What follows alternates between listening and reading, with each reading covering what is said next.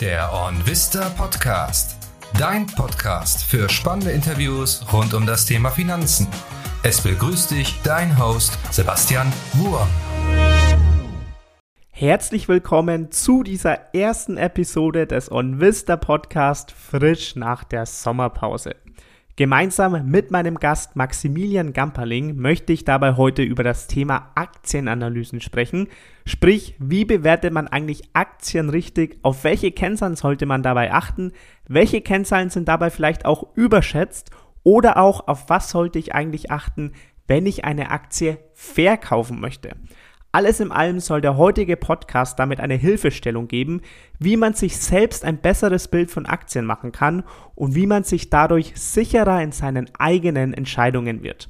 Und damit wünsche ich euch wie immer viel Spaß und gute Erkenntnisse mit dieser Episode.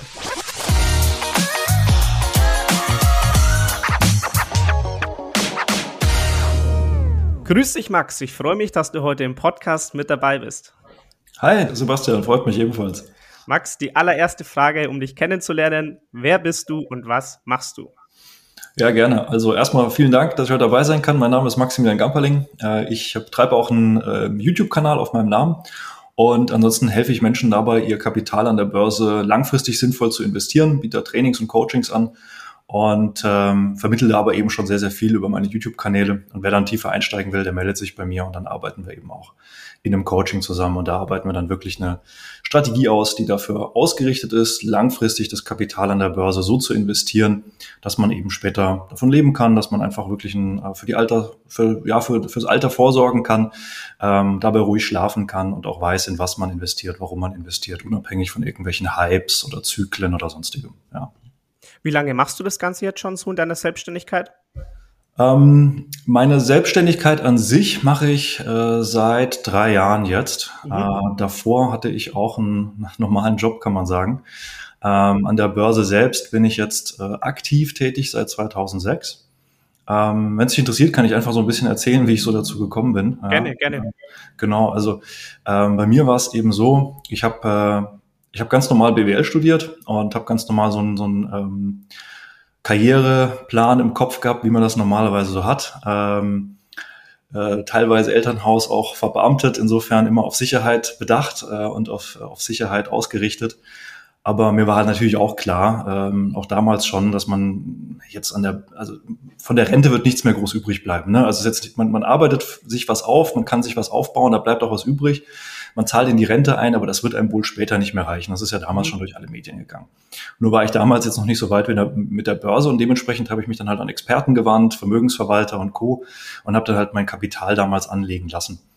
Und bei mir war es dann so, ich habe dann 2006 mir mal alles angeschaut und habe dann festgestellt, dass diese tollen Produkte und Logangebote und der britische Rentenvorsorgefonds mit Garantiezins, ja, ähm, dass der viel weniger wert ist als das, was ich eingezahlt hatte, Garantiezins gestrichen und sonstige Dinge und gemerkt habe, das bringt mir halt nichts. Und das war so mein Startschuss 2006, wo ich gesagt habe, okay, naja, ich habe ja BWL studiert, ich kann Bilanzen lesen, äh, ich arbeite in Firmen, ich kenne mich da schon aus, äh, ich investiere jetzt selbst wie das jeder so macht am Anfang, da kommen wir mit Sicherheit auch noch später darauf zu sprechen, macht man halt am Anfang viel nach Bauchgefühl. Ne? Also man kennt Firmen. Bei mir, ich komme aus Heidelberg, ist das Heidelberg Zement, BASF, SAP, da gibt's ja durchaus einige interessante Firmen. Und habe halt erstmal so angefangen zu investieren. Und mir ist dann, es war so auf einer Hauptversammlung von Heidelberg Zement, da ist es mir so wie mit Schuppen von Augen gefallen, weil ich, ich äh, saß dann da, da gab es dann so einen eigenen Bereich für die institutionellen Investoren. Äh, die saßen schon mal separiert von, von den restlichen Kleinanlegern. Und bei der Mittagspause gab es für uns Würstchensuppe ähm, mit den Rentnern, die dann halt ihre Mittagspause da verbracht haben. Und die institutionellen Investoren, also die sogenannten Profis, die waren da nicht. Ne? Also die saßen mit dem Management irgendwo. Und da ist mir auch klar geworden, diesen Informationsvorsprung, den kann ich nicht einholen, indem ich Nachrichten lese, Bilanzen lese und äh, eigentlich ja nach Bauchgefühl investiere, weil mir ist dann bewusst geworden, warum investiere ich in diese Firma? Äh, nicht, weil sie so gut zu mir passt und weil ich sie aus dem Blickpunkt analysiert hätte, sondern weil ich sie im Prinzip einfach kenne.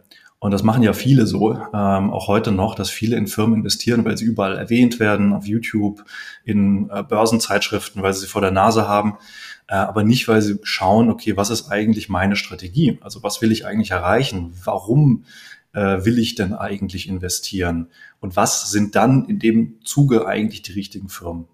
Und das war für mich so der Startschuss, mich da mal ähm, strukturierter, systematischer damit zu beschäftigen. Und ähm, jetzt äh, bin ich ein recht strukturierter Mensch. Das heißt, ich habe geschaut, okay, wie kann ich denn da meine, äh, mein, mein Investmentprozess aufbauen?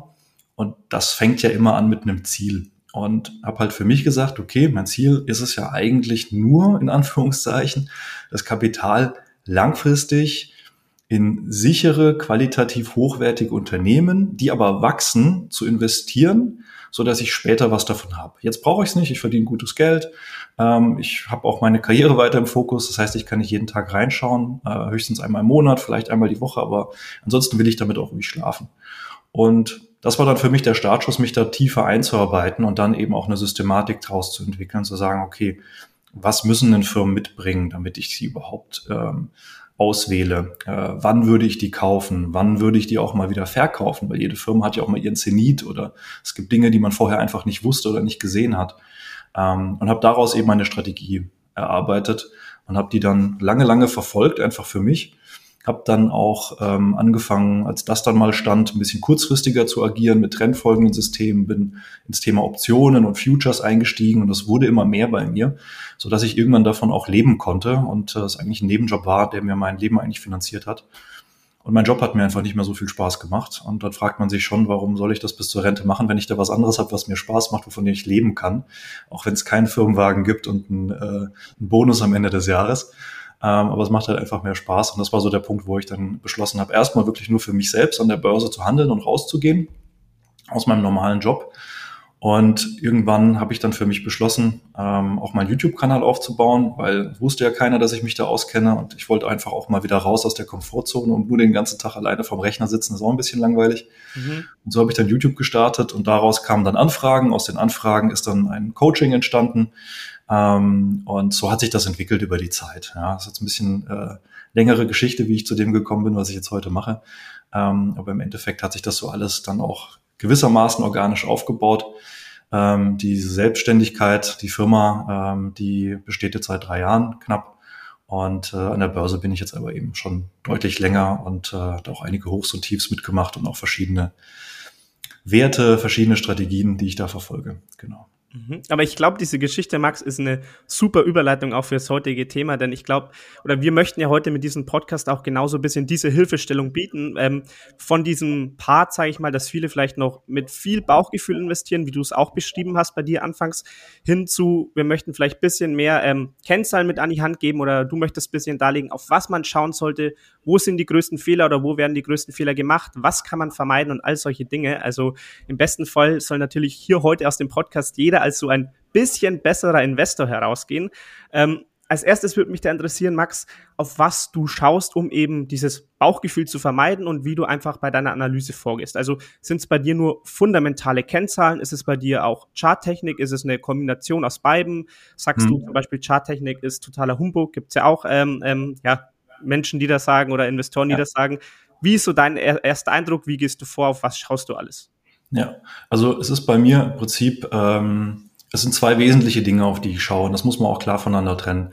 Also erstmal muss man sich klar sein, äh, was ist meine Strategie. Das ist schon mal das Wichtigste, vorneweg, weil mhm. ähm, das ist vielleicht so der häufigste Fehler, den ich sehe.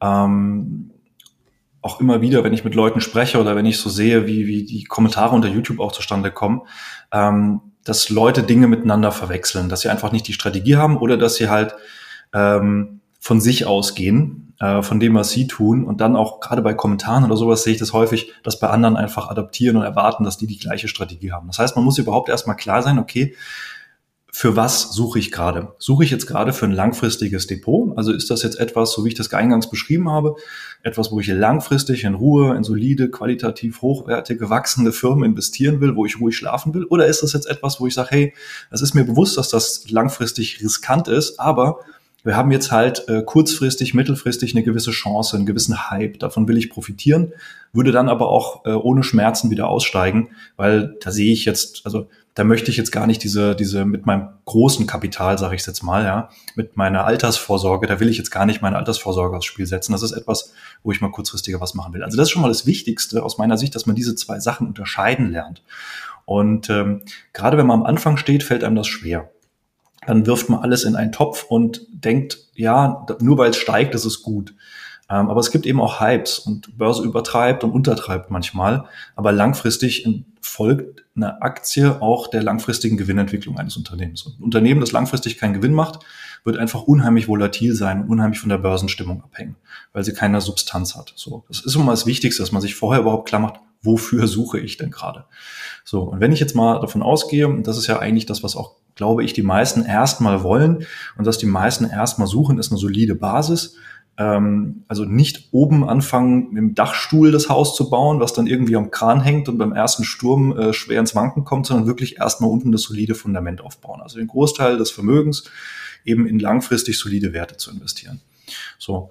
Und dann unterteile ich das in zwei Bereiche. Und zwar das eine erstmal, dass ich mir anschaue, ist das denn überhaupt ein fundamental solides Unternehmen? Mhm. Und dann erst, wenn ich gesagt habe, okay, das ist ein Unternehmen, in das will ich langfristig investieren, nicht eine Aktie, sondern ein Unternehmen. Ich, ich sehe das dann wie, wenn ich jetzt hier im Ort ähm, in, in ein Restaurant investieren würde.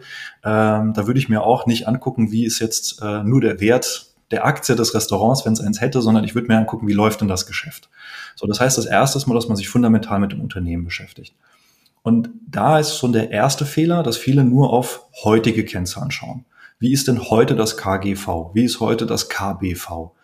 Und das hat aber nichts mit dem Unternehmen und den Wachstumsaussichten oder den, den, ähm, der Solidität des Unternehmens zu tun, sondern es ist ja nur eine Momentaufnahme. Und deswegen ist das Erste, was man tun sollte, mal fundamental schauen, wie entwickelt sich denn das Unternehmen? Wächst es denn oder schrumpft es oder stagniert es? Wie entwickeln sich die Gewinne, die Cashflows, die Margen? Ja, also wie entwickelt sich das Unternehmen an sich? Ist das ein wachsendes Unternehmen, was es auch schafft, langfristig ähm, ja wirklich Mehrwert und äh, am Markt zu bestehen und äh, zu wachsen?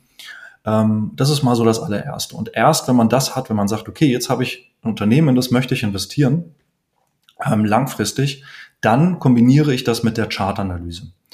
Das heißt, die Charttechnik, die Chartanalyse ist aus meiner Sicht kein Hokuspokus, sondern was die Chartanalyse macht, ist, sie zeigt das, was Anleger wirklich tun. Das heißt, an der Börse gibt es immer wieder Muster, es gibt immer wieder Bewegungen und nur in einem Aktienkurs kann ich alles sehen. Das heißt, ich sehe, was machen Kleinanleger, was machen große institutionelle Investoren, was machen Insider. Nur daran kann ich das sehen. Ähm, und an der Börse wird auch viel geredet. Da gibt's dann die Analysten, die immer ganz schlaue Meinungen sagen. Wir sind ja schon längst in der Rezession, schon seit äh, Mitte letzten Jahres, wenn ich das so lese, und trotzdem steigen irgendwie die Börsenkurse. Äh, bei Facebook waren die Kursziele auch sehr hoch, bevor die Aktie dann in sich zusammengefallen ist und bei PayPal auch. Also Analysten haben dann immer Meinungen. Aber was wirklich die institutionellen Investoren tun, das ist was ganz was anderes. Und das sehe ich am Aktienkurs. Ich habe auch letzt mal mit, ähm, mit jemand geredet, der da im, äh, bei großen Banken aktiv ist und da im Analystenbereich arbeitet. Und äh, der hat auch gesagt, es ist manchmal äh, schwer erträglich, weil da werden dann teilweise wirklich Unternehmen ähm, empfohlen zum Kauf, nur weil dieses Haus, diese Bank, diese, diese Fonds, die dahinter stecken, einfach sehr große Bestände von dem Unternehmen haben. Ähm, und dann hofft man natürlich noch, dass dadurch ein bisschen die Kurse hochgehen, bevor man selbst dann die Aktien verkauft. Ja? Also da wird auch der Markt teilweise ein bisschen manipuliert. Nicht öffentlich, nicht so, dass man es kennt, aber das sind einfach so diese Insiderbewegungen, die dann passieren, die ich an den Nachrichten oder an den Kennzahlen nicht ablesen kann. Das kann ich nur in den Kursentwicklungen ablesen. Und da hat sich einfach die Chartanalyse bewährt. Die hilft mir aber nur in begrenztem Maße zu sehen, ist es ein gutes Unternehmen. Ich kann schon langfristig an einem Chart erkennen, ist es dann ein solide, wachsendes Unternehmen, wo immer mehr Investoren reinkommen, oder ist es eine sehr volatile Aktie, wo es mal hoch und mal runter schnellt. Das kann ich schon tun. Aber die Chartanalyse hilft dann einfach auch besser zu erkennen, wann ist denn der richtige Zeitpunkt, wie viel von der Aktie zu kaufen. Ja, weil man kann da schon gewisse Muster erkennen, wo mal eine Aktie einfach vorausgeeilt ist. Es gibt ja so dieses klassischen äh, diesen klassischen Spruch von Costolani, ähm, das Unternehmen ist der Spaziergänger und der Aktienkurs ist der Hund. Manchmal rennt er voraus, manchmal bleibt er hinterher. Und das kann man halt am Chart erkennen. Und da muss man einfach gewisse Dinge lernen, ähm, wie Autofahren auch. Und wenn man das einmal hat, dann kann man das wunderbar kombinieren. Also fundamental, welche Unternehmen will ich langfristig haben? Technisch, wann kaufe ich wie viel? Das ist so das Wichtige. Und umso kurzfristiger ich agiere, also wenn wir weggehen vom langfristigen Investieren, sondern mehr ins kurzfristige, umso kurzfristiger, also Wochen, Monate, da spielen die fundamentalen Daten immer eine geringere Rolle. Da geht es immer mehr um Marktstimmung, Meinungen und das kann ich dann besser an der Chartanalyse ablesen. Ja. Also so ist mal grundsätzlich diese, das Vorgehen, wie ich das unterteilen würde. Mhm. Okay, super interessant. Also du kombinierst beides, fängst aber an mit fundamental und widmest dich dann erst der Chartanalyse. Wenn wir jetzt erstmal beim ersten Step bleiben, also bei der fundamentalen Analyse, du hast jetzt vorher schon das KGV, KBV angesprochen, hast auch schon gesagt, man sollte es nicht nur statisch betrachten, sondern vielleicht auch mal schauen, wie entwickelt sich das Ganze. Vielleicht kannst du uns hier mal mitnehmen, was deiner Meinung nach einfach die wichtigsten Kennzahlen sind, auf die man unbedingt schauen sollte oder was sind so die Kennzahlen, auf die du immer schaust. Ja, also das Wichtige ist vor allen Dingen auf Kennzahlen im zeitlichen Verlauf zu schauen. Ja, mhm. ähm, nicht nur isoliert äh, auf eine Sache zu gucken oder jetzt die letzten Quartalszahlen zu betrachten, sondern wirklich mal über den Verlauf. So wie ich es eigentlich eingangs gesagt habe, wirklich wie entwickelt sich das Unternehmen mal grundsätzlich. Ja, und äh, dann sind es wirklich auch die wichtigen Kennzahlen, Umsatz, Gewinn, Cashflow. Ne? Das sind so die Sachen, die einem viele, viele Informationen geben. Wenn ich Dividenden möchte, auch Dividende. Ja, das ist ja auch ein Qualitätskriterium, aber auch bei der Dividende das haben wir gerade hierzulande so ein bisschen aus meiner Sicht auch das Problem, dass wir sehr stark auf die Dividendenrendite schauen mhm. und eine hohe Dividendenrendite als Qualität erachten. Das ist aber gar nicht immer der Fall. Es gibt so einen Grenzbereich, in dem eine hohe Dividendenrendite eigentlich eher zeigt, dass die Firma nicht mehr weiß, was sie mit dem Geld tun soll und es an Aktionäre ausschüttet, um die irgendwie an die Stange, an der Stange zu halten. Ich habe auch mal in einer Firma gearbeitet früher, ein Staatskonzern, ähm, habe da mit dem CFO geredet ähm, und der hat das auch gesagt. Im Prinzip ist es einfach ihre Strategie. Sie, sie haben halt ein begrenztes Wachstumspotenzial. Ähm, ihre Strategie ist es, Aktionäre aufgrund ihrer Dividende anzulocken. Und da ist aber kein Wachstum mehr. So, jetzt kann man sagen, wenn man ein gewisses Alter erreicht hat, ist das vielleicht auch attraktiv. Wobei meine Erfahrung tatsächlich auch ist, ähm, dass da die Dividendenrendite überbewertet wird und die Gesamtrendite tatsächlich ähm, inklusive Kursentwicklung äh, unterschätzt wird. Ähm, das macht je nach Situation mal mehr, mal weniger Sinn. Das sind so, so, das sind so Dinge, die ich dann in den Strategiegesprächen mit ähm, potenziellen Teilnehmern vom Coaching auch bespreche. Was macht Sinn, was macht weniger Sinn? Äh, das ist sehr individuell. Aber ähm, manchmal vergisst man, dass man auch mit 60 noch vielleicht 20, 30 Jahre hat. Und 20, 30 Jahre sind an der Börse durchaus eine lange Zeit. Und äh, dann macht eine steuerlich nachteilige Dividende, hohe Dividende zumindest nicht unbedingt immer Sinn. Das heißt, auch die Dividende, ähm, so interessant und so äh, wichtig sie auch grundsätzlich ist, man muss sie im richtigen Kontext betrachten und auch auf, auf, auf Basis der eigenen Strategie. Und auch da wird die gesteigert oder gibt ja auch so diese Rohstoffunternehmen, die schütten jetzt mal eine hohe, tolle Dividende aus. Ach, wie toll, sechs, sieben Prozent Dividende. Und dann übersieht man aber, dass das aufgrund kurzfristig steigender Rohstoffpreise ähm, basiert und dass diese Rohstoffpreise einfach, wie es immer mit Angebot und Nachfrage ist, wieder rück, zurückgehen und in der Vergangenheit auch immer wieder die Dividenden gekürzt worden sind. Ja. Mhm. Und dass das nur eine Momentaufnahme ist. Also da wirklich die Dinge mehr im zeitlichen Verlauf zu sehen. Und da gibt's ja genug tolle Online-Plattformen und ihr habt ja auch eine, ja. Und da kann man ja die Dinge durchaus im Online, äh, im Verlauf einfach auch mal betrachten und sich mal anschauen. Ja. Äh, das sind ja viele, viele der wichtigen Daten sind ja wirklich online mittlerweile kostenlos abrufbar und sehr einfach. So. Wir hatten auch über KGV, KBV und so Sachen gesprochen. Aus meiner Sicht äh, sind das, ähm, ich will jetzt nicht sagen überbewertete Kennzahlen, aber sie haben zu großen Fokus in der Auswahl der Aktien. Ähm, sie sind nicht komplett unwichtig, so ist es jetzt nicht.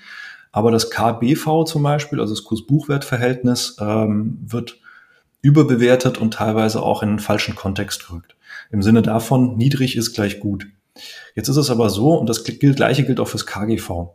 Äh, jetzt ist es so, im historischen Kontext, also im Verlauf für diese eine Aktie, kann das schon eine Aussage geben. Also wie hat sich das KGV, das KBV für die Aktie entwickelt? Wie ist die Aktie jetzt aktuell gelagert im Vergleich zu den letzten Jahren? Das kann einem schon eine Aussage geben. Nur isoliert zu sagen, oh, die eine Aktie hat jetzt ein KGV von 20 und die andere von 5, deswegen ist die für 5 günstiger und attraktiver, das ist so fehlleitend. Das ist so ein, eine der typischen Fehler, die Anfänger an der Börse machen. Es ist halt einfach, deswegen wird es auch häufig kommuniziert, weil es halt einfach ist und einfache Nachrichten sind leichter zu konsumieren und freuen sich die Leute natürlich auch, kann ich verstehen. Aber die Börse ist halt nicht immer so einfach. äh, sondern sie ist halt ein komplexes Konstrukt und man muss ein paar Sachen, muss man schon beachten. Sie kann sehr einfach sein, ähm, wenn man ein paar Grundregeln beachtet, aber das KGV isoliert gehört nicht dazu. Ja? Und es ist schon so, dass Aktien, auch wenn man mal verschiedene Statistiken anschaut, Aktien mit einem hohen KGV steigen für gewöhnlich auch weiter. Ähm, da gibt's auch wieder eine Grenze, ja, auch da gibt's Überbewertungen und ähm, Übertreibungen ohne Frage. Also auch da gibt's einen schmalen Grad, den man beachten muss. Aber ein KGV von 20, 30, 40 muss nicht schlecht sein, weil es zeigt ja, dass Investoren bereit sind, mehr für das Unternehmen zu zahlen, weil sie größere Zukunftsaussichten sehen. Und der, die zweite Komponente dieser Kennzahl, der Gewinn, das ist ja eine nachgelagerte Zahl. Das heißt, das basiert ja auf den letzten Quartalszahlen oder den letzten Geschäftsjahreszahlen. Das heißt, da habe ich immer einen zeitlichen Verzug drin. Wenn aber die Börse oder der Markt schon sieht, die, die, der Markt ist immer so sechs bis zwölf Monate in der Zukunft, das muss man mitbedenken. Äh, das heißt, wenn der Markt schon sieht, hey, da ist ein enormes Wachstumspotenzial, dann wird dieses künftige Wachstum schon eingepreist, deswegen fängt der Aktienkurs schon an zu steigen und die Kurse bzw. die Gewinne kommen dann hoffentlich hinterher weil die Erwartungen dann hoffentlich richtig lagen. Und meistens liegt der Markt richtig, nicht immer, aber doch häufiger, als man denkt. Also es ist ein bisschen komplexer als einfach nur niedrig ist gut, hoch ist schlecht, sondern da muss man tatsächlich ein bisschen mehr hinten dran gucken, auch Vergleiche zwischen Firmen, oh, die eine hat 20, die andere hat 30, dann nehme ich doch die mit 20. Auch das ist zu einfach gesprungen. Aber wenn man jetzt eine Firma ähm, im historischen Verlauf betrachtet, dann kann man das durchaus auch mal mit in Erwägung ziehen. Das kann helfen. Da würde ich dann aber tatsächlich auch die Chartanalyse mit, mit reinziehen, weil die gibt nochmal ein genaueres Bild, wie im Prinzip so eine gewisse, wie eine Landkarte im Endeffekt, mhm. auf der man sich dann besser zurechtfindet, als wenn man vorher im Nebel unterwegs ist. Mhm, okay, das glaube ich hat ein ganz gutes Bild gegeben, wieso du denkst, in welchen Fällen vielleicht das KGV überbewertet ist. Gibt es auf der anderen Seite vielleicht auch Kennzahlen, die deiner Meinung nach zu wenig beachtet werden? Ja, Wachstumskennzahlen. Also ähm, das, das hat jetzt auch wieder was mit diesem historischen Kontext zu tun oder zu schauen, wie sich ein Unternehmen entwickelt. Ähm, also Unternehmen nicht nur danach zu bewerten, ich sag mal, was in den Medien gesagt wird, äh, was eine tolle Aussicht hat, mhm. sondern auch einfach mal zu schauen, welche Unternehmen haben sich denn wirklich gut entwickelt. Also welche Unternehmen schaffen es denn einfach jedes Jahr mit 20 Prozent im Umsatz und Gewinn zum Beispiel zu wachsen. Ja? Ähm, also diese Wachstumskennzahlen oder auch sowas wie der freie Cashflow, ähm, was ja die Basis dafür ist, dass man überhaupt Dividenden ausschütten kann. Das sind ähm, Kennzahlen, die aus meiner Sicht viel zu wenig Beachtung finden. Und wenn man mal so Firmen anschaut, ich habe auch schon mal eine Aktienanalyse gemacht zu Old Dominion Freightline. Die kennen viele hierzulande nicht. Ich kannte die vor Jahren auch noch nicht. Ähm, das war auch so eine, die dann halt durch meine durch meinen Prozess und meine Checkliste hochgekommen ist. Ähm, und wenn man die sich anschaut, das ist ein einfaches Logistik- und Transportunternehmen aus Amerika. Ja. Ähm, wenn man die sich anschaut, ist das stinklangweilig. Da ist es doch viel spannender, in eine Amazon zu investieren, die ja im Zukunftsmarkt Online, Versand und sonstige Sachen mit drin ist. Wenn man dann aber mal schaut, wie das Unternehmen wächst, ja, dann wächst das einfach mit 20, 30 Prozent pro Jahr über Jahre hinweg. Und die Kursentwicklung ist sogar über, ich glaube, sogar fünf oder zehn Jahre, ich müsste auch mal gucken, aber auf jeden Fall auf gleichem, äh, gleichem Niveau wie Amazon und die letzten Jahre sogar deutlich stärker.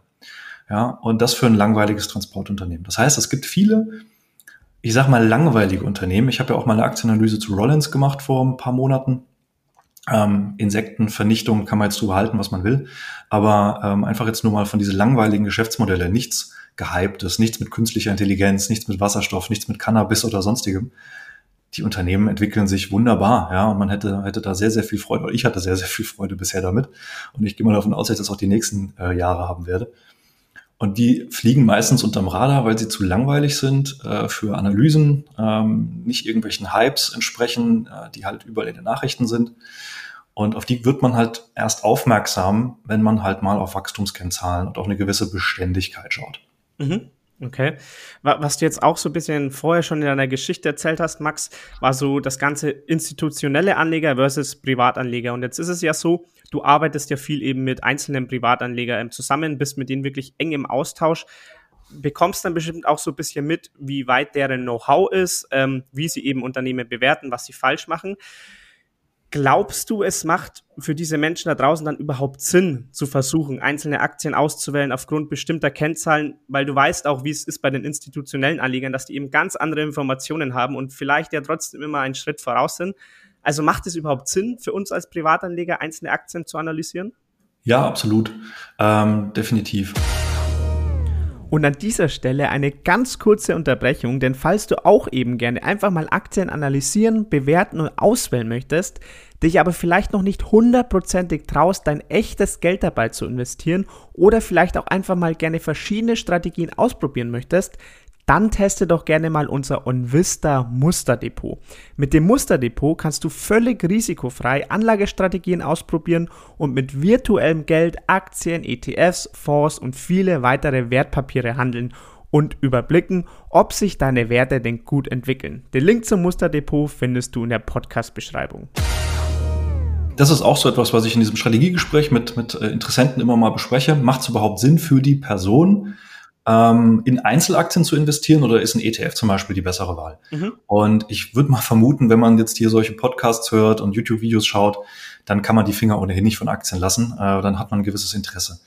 Ähm, es gibt aber sehr, sehr viele Menschen draußen, äh, die sich ja leider gar nicht mit der Börse beschäftigen und die Chancen, die da bestehen, als gefährlich komplett unter den Tisch kehren.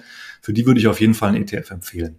Das ist besser als gar nichts. Das ist eine super Entwicklung, gerade wenn man so einen marktbreiten ETF nimmt, MSCI World, S&P 500. Ähm, dann ist das eine super Sache und dann macht man damit recht wenig verkehrt. Das heißt, wenn man zum falschen Zeitpunkt einsteigt, hat man da langfristig wirklich eine gute, gute Sache gemacht. Hat wenig Aufwand damit, niedrige Kosten, alles super.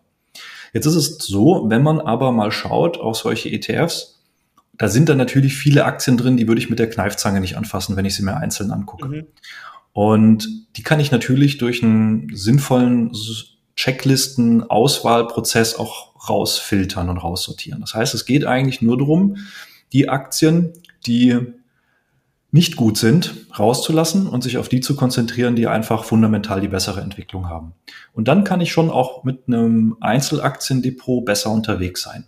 Nicht jeden Monat, Vielleicht nicht mal jedes Jahr, aber langfristig schafft man das auf jeden Fall. Also ich habe es hingekriegt, dann kriegen es andere auch hin. Ich bin jetzt nicht besonders schlau. Ne? Ich bin vielleicht ein bisschen systematischer vorgegangen als andere, aber ich habe halt einfach einen, einen, Prozess für mich erarbeitet, mit dem ich das jetzt auch hinbekommen habe. Und ähm, wenn man gerade sagt, okay, man hat Spaß an Wirtschaft, man hat Spaß an der Börse, man will auch verstehen, wie es funktioniert. Man kriegt eh nicht die Finger weg von Einzelaktien, weil es einem halt einfach auch Spaß macht dann sollte man sich auch mit Einzelaktien beschäftigen und sollte verstehen, wie es funktioniert. Ähm, Teilnehmer von mir hat es ganz schön beschrieben. Er hat gesagt, für ihn war das so, wie wenn sich der Nebel von der Landstraße gelichtet hätte. Und natürlich kann jederzeit irgendwie so ein Reh über die Straße springen. Aber dann weiß man, wann man bremsen muss und man sieht es halt früher. Man, man sieht, wann die nächste Abfahrt kommt. Und das schafft man halt, wenn man eine Strategie hat und wenn man auch weiß, anhand zum Beispiel der Chartanalyse, was sind denn jetzt Wahrscheinlichkeiten, mit denen etwas funktioniert. Das heißt, wenn man wegkommt von diesem äh, Vermuten, Meinen, Denken, Bauchgefühl, das muss, das sollte, das wird, sondern hinzu, okay, das und das ist jetzt die Ausgangslage. In der, Wahrschein in der Vergangenheit hat das und das dazu geführt. Wahrscheinlich wird das jetzt so und so passieren mit einer Wahrscheinlichkeit von 60, 70 Prozent. Klingt sehr mathematisch, ist es aber eigentlich gar nicht, wenn man da so ein bisschen reingearbeitet ist. So, und es macht also schon Sinn, sich damit zu beschäftigen, einfach weil man dann auch mehr Ruhe und Gelassenheit hat. Also auch jemand, der ähm, an der Börse sehr oder die Börse sehr aktiv verfolgt und nur ein ETF hat, jetzt mal in Anführungszeichen, wenn dann die Börse so wie letztes Jahr oder ein Corona-Crash nach unten geht, trifft man trotzdem die falsche Entscheidung, wenn man nicht weiß, was es bedeutet. Mhm. So, das heißt, sich damit zu beschäftigen, macht schon durchaus Sinn, weil man dann bessere und richtige Entscheidungen trifft. Und ja, also es macht Sinn, sich mit Einzelaktien zu beschäftigen, definitiv. Das ist mal so die kurze Zusammenfassung. Ja. Okay. Und wenn man das dann macht, wenn man sich mit Einzelaktien beschäftigt und sich ein Depot aus Einzelaktien zusammenbaut, wie viele Unternehmen sollte man dann im Depot haben? Habe ich letzt sogar mal kurz ein äh, YouTube-Video zu gemacht. Äh, kann man gerne mal, kann man gerne mal suchen. Ähm, es kommt auch ein bisschen auf die Depotgröße an. Also wenn man ein recht kleines Depot hat, sollte man trotzdem schauen, dass man wenigstens zehn Aktien im Depot hat, ähm, damit man breit genug über die Branchen diversifiziert ist. Weil es gibt einfach solche Branchenrotationen, so wie wir das jetzt aktuell erleben, wo ja Technologie sehr stark gefragt ist und auch Industrie ganz gut läuft aber jetzt gerade Gesundheit, Energiewerte und so nicht gerade ganz so gut laufen. Das waren aber die Werte, die letztes Jahr im Bärenmarkt wiederum sehr, sehr stark waren. Das heißt, es gibt gewisse Zyklen. Wenn man da einfach ein ausgeglichenes Depot haben will, sollte man diese Branchen abgleichen, wenn man da nicht ins Rotationstrading einsteigen will. Ja. So, wenn man dann aber ein bisschen größere Volumina hat, so dass es auch durchaus Sinn macht, 20 bis 30 Aktien zu halten, dann sollte man das auch tun, dass man einfach noch ein bisschen breiter gestreut ist. Es gibt auch gewisse Studien, die sagen, so ab 25 Aktien nimmt der Grenznutzen ab. Das heißt, mehr Diversifikation sorgt eigentlich eher für eine schlechtere Performance des Depots. Ist ja auch so ein, ähm, so ein Motto von Warren Buffett, der auch sagt, Da würde immer jemand bevorzugen, der ein konzentriertes kleines Depot hat, als jemand, der einfach versucht, alle Aktien zu haben. Und das kann ich absolut nachvollziehen. Und so 20 bis 30 Aktien ist eigentlich eine gute Größe, mit der man sich komfortabel fühlt. Äh, man kann natürlich auch mehr als 30 Aktien machen, wenn man das möchte. Das bedeutet aber viel mehr Aufwand und hat einfach keinen großen zusätzlichen Nutzen mehr. Ja. Mhm. Okay. Dann vielleicht noch ein kleiner, ja, ich würde fast schon sagen Themenwechsel, denn wir haben jetzt viel gesprochen übers Aktienkaufen. Ähm, und ich glaube, das ist auch das, womit sich die meisten immer beschäftigen. Aber du hast, glaube ich, vorher auch schon mal ganz gut angesprochen. Ähm, man muss sich auch mal die Frage stellen, wann verkauft man dann wieder eine Aktie? Ähm, vielleicht ja. kannst du uns hier auch noch mal mitnehmen. Gibt es da auch bestimmte Kennzahlen, auf die du achtest, wenn vielleicht das KGV eben jetzt im Zeitverlauf oder im historischen Verlauf viel höher ist als in der Vergangenheit? Also auf was schaust du, ähm, wenn du eine Aktie verkaufst? Was sind da so Signale dafür? Genau, also ähm, zum einen muss man sich überhaupt erstmal bewusst drüber sein, ähm, dass jede Firma so ihren Zenit überschreiten kann. Ne? Also ähm, Buy and Hold ist mal eine Grundansatz. Das ist in mhm. Ordnung, weil man will erstmal grundsätzlich lange in einer Firma investiert sein und lange davon profitieren. Ähm, ich tendiere aber eher zum Buy and Check. Also zu sagen, okay, ähm, ja, ich will lang, lange dabei bleiben, so alles, solange alles gut ist, warum soll ich verkaufen? Ne? Alles perfekt, alles bestens. Aber ab und zu checke ich halt mal, ob alles in Ordnung ist. Also ob ich hier so ein so eine, ich nenne es jetzt mal IBM, AT&T, ne, das waren auch Aktien und Unternehmen, die lange, lange super waren, 3M, ja, die dann aber einfach mal so ihren Zenit überschritten haben, entweder aufgrund von Rechtsstreitigkeiten, einfach aufgrund von geänderten Marktgegebenheiten und Bedingungen. Also man musste einfach schon so ein bisschen den Blick noch haben. Man darf da auch nicht zu sehr nach Bauchgefühl vorgehen, das ist das andere Risiko, aber man sollte halt einen gewissen Check haben. So wie ich das beim Einsteigen auch mache, mache ich das auch beim Aussteigen. Das heißt, ich habe sowohl fundamentale Kriterien für den Ausstieg als auch technische.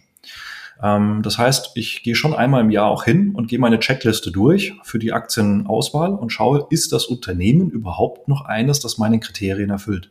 Mhm. Also wie entwickelt sich das Unternehmen dann fundamental? Gibt es da ähm, in der Entwicklung, im Wachstum irgendwelche Anzeichen für Probleme? Ähm, sehe ich Managementprobleme, äh, die ernsthaft mich in Frage stellen lassen, ob ich noch in diesem Unternehmen investiert sein möchte? Das ist so dieser fundamentale Check, den ich äh, mindestens einmal im Jahr mache. Ansonsten will ich da aber langfristig dabei sein. Und dann habe ich äh, auch technisch, also Chartanalyse technisch, Reißleinen. Dadurch, dass die Börse halt sechs bis zwölf Monate in der Zukunft ist, dadurch, dass Insider, und das hat man zum Beispiel auch bei CureVac gesehen, bevor sie angekündigt haben, dass ihr ähm, Medikament nicht zugelassen wird für Corona, äh, kann man auch im Vorfeld schon enorme Abverkäufe sehen. Und man erkennt dann halt auch, dass institutionelle Investoren, die dann doch näher an gewissen Informationen drin sind oder an, vielleicht im Aufsichtsrat auch teilweise sitzen, dass da schon größere Pakete abgestoßen werden. Da muss man auch aufpassen, dass man nicht zu eng irgendwie dran ist, weil es gibt auch manchmal einfach Schwankungen und bei Buy and Hold sollte man da auch einfach ein bisschen Luft lassen. Aber es gibt schon so gewisse Reißleinen, wo man besser mal an die Seitenlinie tritt und sagt, das ist jetzt nichts mehr, das ist jetzt problematisch, ich gehe lieber raus. Falls sich das Ganze in Luft auflöst und doch kein Problem ist, dann habe ich halt mein Kapital erstmal geschützt und kann ja später wieder einsteigen. Vielleicht sogar tiefer und günstiger, wenn es gut läuft. Und wenn nicht, dann vielleicht wenigstens ähnlich. Äh, das heißt, ich habe sowohl fundamental den Blick darauf, wie entwickelt sich das Unternehmen, das gucke ich ein bisschen entspannter an, und dann habe ich technisch eben so eine Routine, wo ich einmal am Wochenende ganz entspannt meine Aktien durchschaue, habe dann eine ganz klare, auch da wieder eine Checkliste und ganz klare Kriterien, wo ich da meine Reißleine setze.